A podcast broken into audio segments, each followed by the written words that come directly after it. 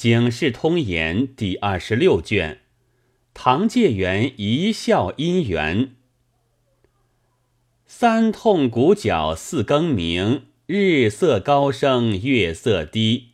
时序秋冬又春夏，舟车南北复东西。镜中次第人言老，世上参差事不齐。若向其间寻稳便。一壶浊酒一餐鸡，这八句诗，乃吴中一个才子所作。那才子姓唐名寅，字伯虎，聪明盖地，学问包天，书画音乐无有不通，词赋诗文一挥便就，为人放荡不羁，有轻视傲物之志。生于苏郡，家住吴区。做秀才时，曾效连珠体作《花月吟》十余首，句句中有花有月，如“长空影动花迎月，深院人归月半花”，“云破月亏花好处，夜深花睡月明中”等句。为人称颂，本府太守曹凤见之，深爱其才，知宗师科考，曹公以才名特荐。那宗师姓方名志，秦县人，最不习古文词。闻唐寅恃才豪放，不修小节，正要作名处置，却得曹公一力保救。虽然免祸，却不放他科举。直到临场，曹公再三苦求，复一名于遗才之末，是科遂中了解元。伯虎会试至今，闻名益著，公卿皆折节下交，以十面为荣。有成詹氏典事。剖开思境脉题，恐人议论，欲访一才名宿著者为榜首，压服众心。得唐寅甚喜，许以会员。伯虎性素坦率，酒中便向人夸说：“今年我定做会员了。”众人以闻成詹氏有司，又记伯虎之才。哄传主司不公，言官封文动本，圣旨不许成詹氏阅卷。与唐寅俱下诏谕问阁。伯虎还乡，决意功名，亦放浪诗酒，人都称为唐介元。得唐介元诗文字画，片纸尺幅，如获重宝。其中为画尤其得意，平日心中喜怒哀乐都寓之于丹青，每一画出，争以重价购之。有言志诗一绝为证：不炼金丹不坐禅，不为商贾不耕田，闲来写幅丹青卖，不使人间作业钱。却说苏州六门封盘虚昌楼齐，那六门中只有昌门最盛，乃舟车浮凑之所。真个是翠袖三千楼上下，黄金百万水东西。五更示范何曾觉？四远方言总不齐。唐介元。一日坐在昌门游船之上，就有许多斯文中人慕名来拜，出善求其字画。介元画了几笔水墨，写了几首绝句，那风闻而至者，其来愈多。介元不耐烦，命童子且把大杯斟酒来。介元倚窗独酌。忽见有画舫从旁摇过，舫中珠翠夺目，内有一青衣小环，眉目秀艳，体态绰约，梳头船外注视介元，掩口而笑。须臾船过，介元神荡魂摇，问周子：“可认得去的那只船吗？”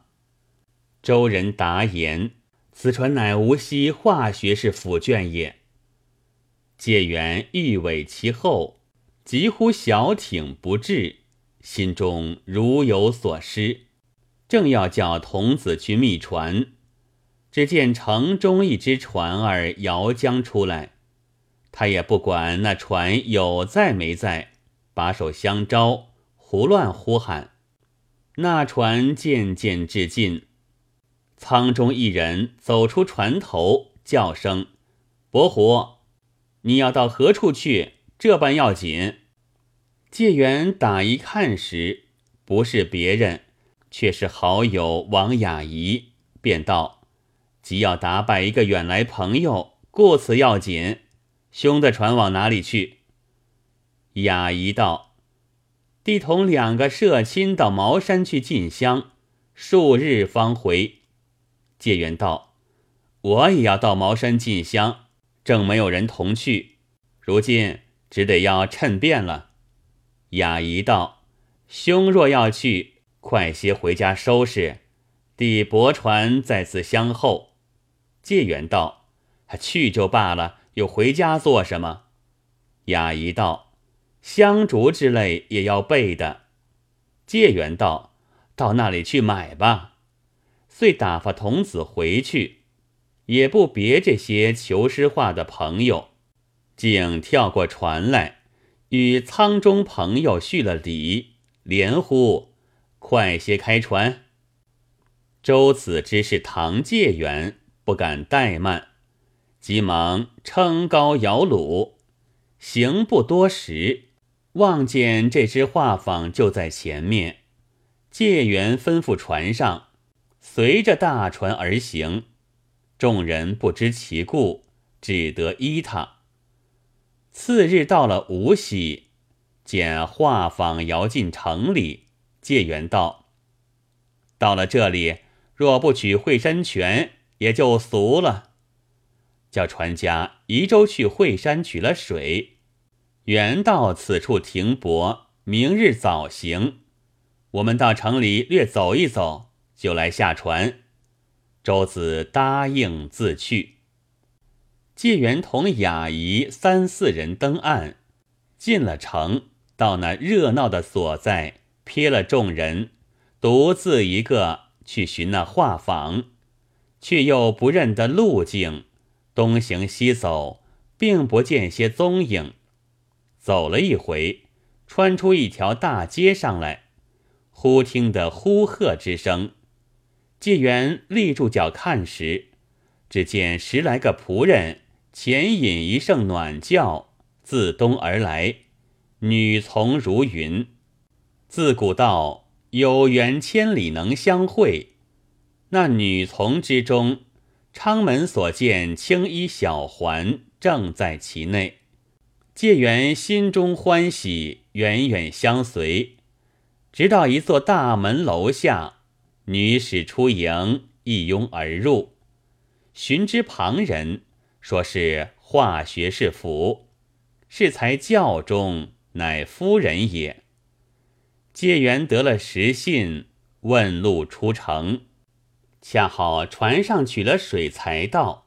少请王雅仪等也来了，问介元哪里去了，叫我们寻得不耐烦。介元道：“不知怎的，一挤就挤散了，又不认得路径，问了半日方能到此，并不提起此事。至夜半，忽于梦中狂呼。”如眼魅之状，众人皆惊，唤醒问之。解元道：“是梦中见一金甲神人持金杵击我，则我进香不前。我叩头哀乞，愿斋戒一月，只身至山谢罪。天明，汝等开船自去，吾且暂回，不得相陪矣。”雅仪等信以为真。至天明，恰好有一小船来到，说是苏州去的。介元别了众人，跳上小船，行不多时，推说遗忘了东西，还要转去。袖中摸起文钱，赏了舟子，愤然登岸，到一饭店。办下旧衣破帽，将衣襟换气，如穷汉之状，走至画府点铺内，以点钱为由，与主管相见，卑辞下气，问主管道：“小子姓康，名轩，吴县人士，颇善书，处一个小馆为生。”今因捉妻亡故，又失了馆，孤身无活，欲投一大家宠书办之意，未知府上用得否？倘收用时，不敢忘恩。因于袖中取出细楷数行，与主管观看。主管看那字，写得甚是端楷可爱，答道。待我晚间进府禀过老爷，明日你来讨回话。是晚，主管果然将字样禀知学士。学士看了，夸道：“写得好，不似俗人之笔。明日可唤来见我。”次早，介元便到典中，主管引进介元拜了学士。学士见其仪表不俗，问过了姓名住居，又问：“曾读书吗？”介元道：“曾考过几遍童生，不得进学，经书还都记得。”学士问是何经？介元虽习尚书，其实五经俱通的。晓得学士习周易，就答应道。周易，学士大喜道：“我书房中写帖的不缺，可送公子处做伴读。”问他要多少身价，介元道：“身价不敢领，只要求些衣服穿。待后老爷中意时，赏一房好媳妇足矣。”学士更喜，就叫主管。于典中寻几件随身衣服与他换了，改名华安，送至书馆见了公子。公子叫华安抄写文字，文字中有字句不妥的，华安私家改窜。公子见他改得好，大惊道：“你原来通文理，几时放下书本的？”华安道。从来不曾旷学，但为贫所迫耳。公子大喜，将自己日课叫他改削。华安笔不停挥，真有点铁成金手段。有时提议疑难，华安就与公子讲解。若公子做不出时，华安就通篇代笔。先生见公子学问骤进，向主人夸奖。学士讨进坐看了，摇头道：“此非孺子所及，若非抄写，必是庆人。”呼公子诘问其由，公子不敢隐瞒，说道：“曾经华安改窜。”学士大惊，唤华安到来。出题面试，华安不假思索，圆笔立就，手捧所作呈上。学士见其手腕如玉，但左手有知指，阅其文，词意兼美，字赋精工，愈加欢喜，道：“你实亦如此，想古作亦可观也。”乃留内书房掌书记，一应往来书札，授之以义，则令代笔。繁简曲当，学士从未曾增减一字。宠信日深，赏赐比众人加厚。华安时买酒食，与书房诸童子共享，无不欢喜。因而前访前所见青衣小环，其名秋香，乃夫人贴身服侍，请客不离者。既无所出，乃因暮春。赋黄莺调以自叹。风雨送春归，杜鹃愁花乱飞。青苔满院朱门闭，孤灯半垂，孤清半凄。萧萧孤影汪汪泪，一归期，相思未了，春梦绕天涯。学士一日偶到华安房中，见壁间之词，指安所题，甚加称奖。但以为壮年官处，不无感伤。初不意其有所主意也。是殿中主管病故，学士令华安暂设其事。